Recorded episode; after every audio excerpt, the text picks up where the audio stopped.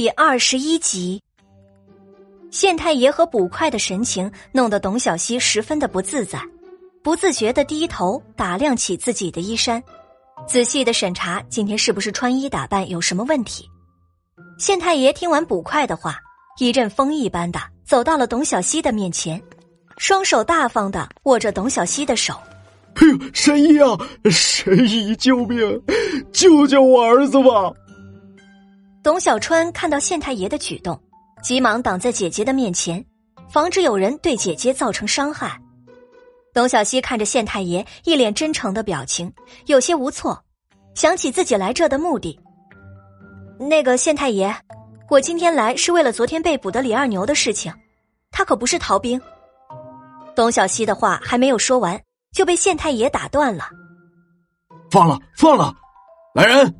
把昨天那个呃叫什么的给给给放了，快点去！村长很是无语的看着眼前发生的事情，这根本就不需要他过来嘛。村长看到这一幕，眼珠子转了转，心头有了一计。镇里的人大部分都知道县太爷膝下有个儿子，百般的疼爱，可惜前几年头部受了伤，现在变得痴痴傻傻的。看过了无数的大夫都没有效果。如果董小希也治不好县太爷的儿子的话，我就可以以这个为借口治他的罪。哼，敢威胁我，胆子不小。县太爷，我还不知道令公子是什么病，可没有把握说一定能够治好。毕竟医者父母心。董小希还是做不到看到病人需要自己，自己去袖手旁观。呃，没没关系，没关系，还请小神医到家中为我儿诊病。县太爷急忙让人带着董小希姐弟二人到自己家里去。村长看着没有自己存在的意义了，就悄悄的离开了。董小希出了县衙，就看到李二牛好好的站在那里等着自己。董小希急忙跑到李二牛的面前。你没事吧？他上上下下的打量着李二牛，想要看看他有没有受伤。让你担心了，我没事儿。不过，李二牛的表情有一丝的失落。他们没有查到我的身份。董小希安慰着李二牛，顺便告诉他自己现在需要去县太爷家给他的儿子看病。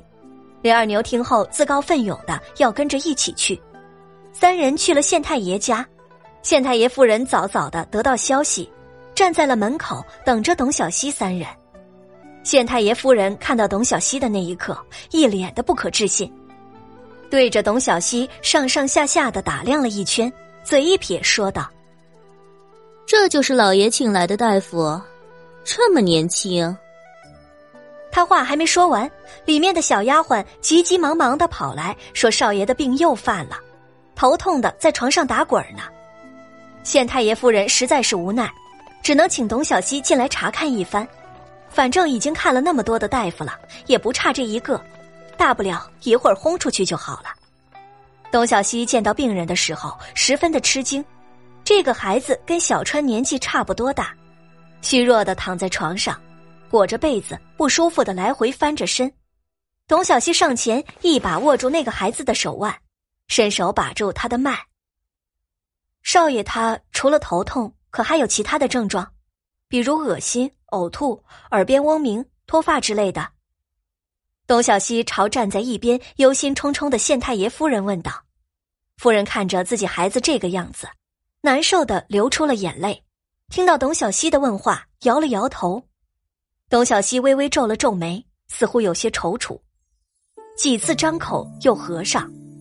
等了一阵子，董小希又问道：“这病是从什么时候开始的？”大约是三年前，少爷贪玩，不小心从高处跌落，碰到了头。呃，起初头疼发作的次数还不多，可是最近这频率很是频繁。一旁的小厮回答道：“董小希的眉头皱得更深了，看着眼前的孩子，没有办法亲自回答自己的问题，比如怎么痛，痛的是左边还是右边之类的。这些问题旁人是没有办法帮忙回答的。县太爷夫人看着董小希，只是问东问西的，也不管自己躺在床上哭着滚来滚去的孩子。你到底会不会医治啊？以前的那些大夫可没有你这么多问题。董小希没有开口，旁边的小川已经看不下去了。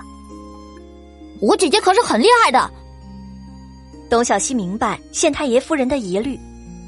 夫人，不知道以前的那些大夫可曾治好了令公子的病？这，县太爷夫人被问得哑口无言。这不是明摆着的吗？若是真的治好了，自己可怜的孩子怎么还会躺在床上呢？夫人，您要有心理准备，令公子的病只怕是不太好治。董小希起身对县太爷夫人说道：“这孩子只怕是脑中有未消的淤血，阻碍了脑部血液循环，影响了孩子的发展。若是放到现在，这个根本不是问题，只要做个小手术取出淤血就可以了。”可是现在这个时代，如果自己说要开颅，只怕下一刻自己就被当成异类烧死了。县太爷夫人好像已经经历过很多次了，连笑意都没有的对旁边的人吩咐道：“送他们出去。”董小希准备离开的时候，手突然被拉住。“姐姐，你救救他吧，他看着很可怜啊。”小川一脸难过的看着董小希。董小希摸了摸小川的头，抿着嘴思考了一下，深吸了一口气，似乎做了很大的决定。夫人，令公子的病虽说难以治愈，但多多少少还是能够缓解的。而且令公子年纪尚小，平时只要多注意调养，不至于常常复发。听了董小希的话，县太爷夫人原本暗淡的眼睛微微发亮，双手颤抖着，紧紧的握住了董小希的手。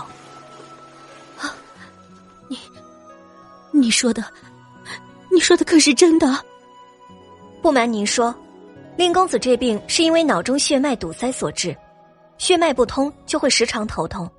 令公子的心智发展或许与此也有些关系。董小希尽量捡着古人能够听懂的话，向众人解释孩子的病情。血脉的堵塞只能靠他自己化解疏通。我且开个方子，先止住公子的头痛，配以针灸。且先这么治疗一段时间，看看情况，我再做调整。县太爷夫人朝着董小希深深的鞠了一躬，多谢姑娘了，之前有所怠慢，还请姑娘海涵。董小希急忙扶起县太爷夫人，写了一张药方交给小厮，让人照着抓药去了，自己准备针灸的事情。